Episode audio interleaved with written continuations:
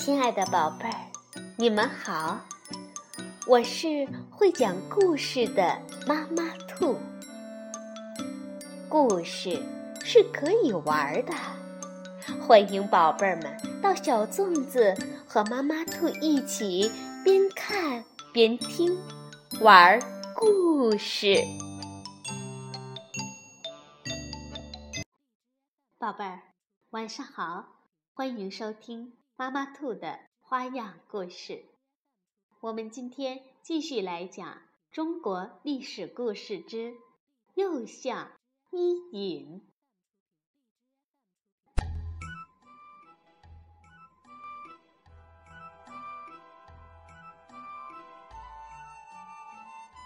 商汤灭亡了夏朝，建立了商朝。右相伊尹。是他的得力助手。伊尹名雉，原是商汤的岳父有绅士家里的奴隶。有绅士出嫁女儿的时候，把伊尹作为陪嫁奴隶陪嫁到了商汤的家里。伊尹刚到商汤家里，商汤并没有发现。伊尹是个人才，就打发他在厨房里干活。伊尹呢，为了让商汤知道自己是个有本领的人，就找机会接近商汤。有时候他把菜做得很可口，有时候却故意做得过咸或者过淡。招惹商汤来找他问话。有一天，商汤果然找伊尹来问话，伊尹就利用这个机会，用做菜打比方。他说：“做菜不能太咸，也不能太淡，只有把佐料放得恰到好处，菜吃起来才有味儿。治理国家。”也和做菜一样，既不能操之过急，也不能松弛懈怠，只有恰到好处，才能把事情办好。伊尹的这一通比方，果然说动了商汤的心。商汤发现自己厨房里的这个奴隶是个人才，就解除了伊尹的奴隶身份，任命他为右相。伊尹帮助商汤筹划进攻夏朝的大计，最后一举灭亡了夏朝，建立了商朝。商朝建立初期，伊尹又帮助商汤制定各种典章制度，规定官吏一定得勤勤恳恳的工作，要做出显著的成绩，否则就要受到严厉的责罚，甚至于罚做奴隶。因此，商朝初期的官吏都不敢胡作非为，政治上呢比较安定，经济也比较繁荣。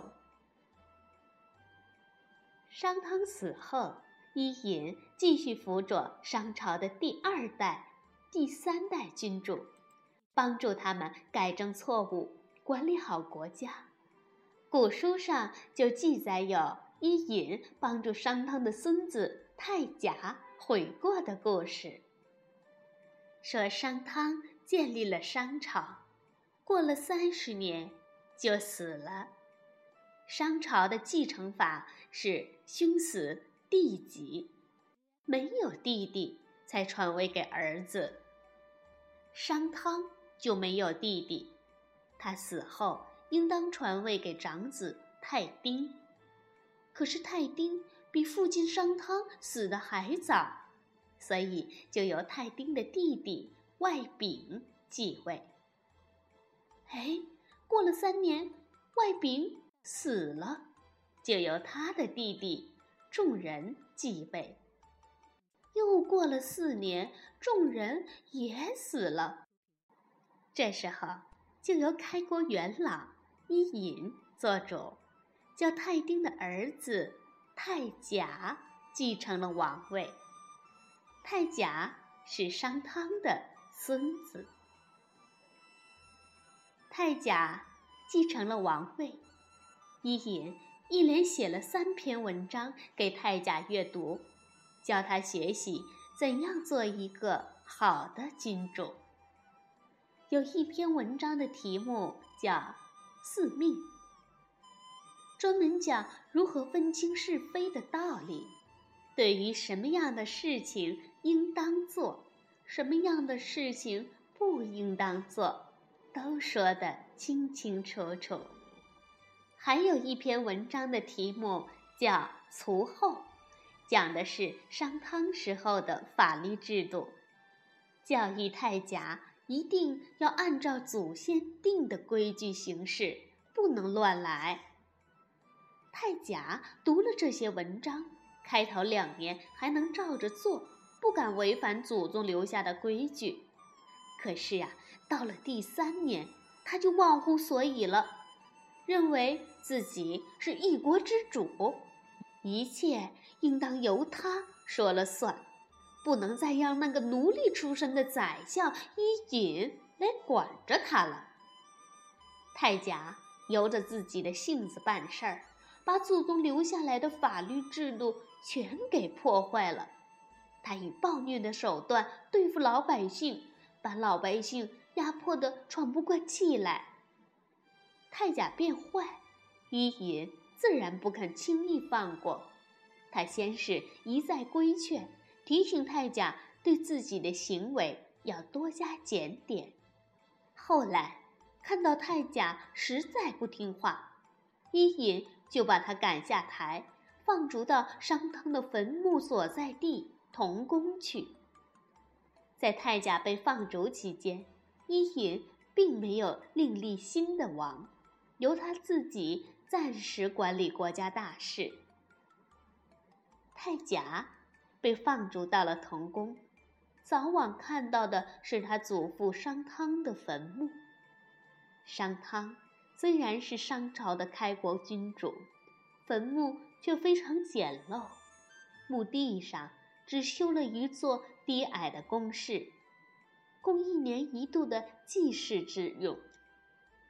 守墓的老人听说太甲是因为不遵守祖宗的制度被放逐到墓地上来的，就每天对太甲讲述当年商汤创业的故事，以商汤定下的种种规矩教育太甲，应当与自己的祖父做榜样，不要做败家子。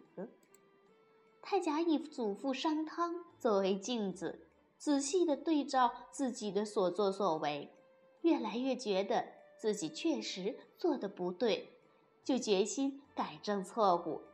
他先在童宫这个小范围里把事情办好，他关心老弱孤寡，尽自己的能力帮助他们。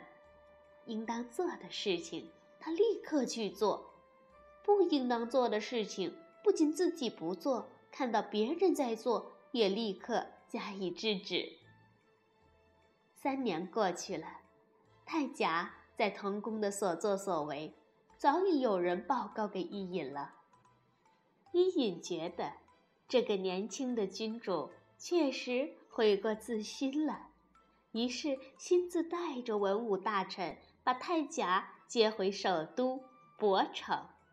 郑重其事地把政权交还给太甲，太甲接受过去的沉痛教训，小心翼翼地遵照祖宗留下来的章程办事，终于把天下治理得井井有条，使商朝这个奴隶制国家日渐的繁荣起来。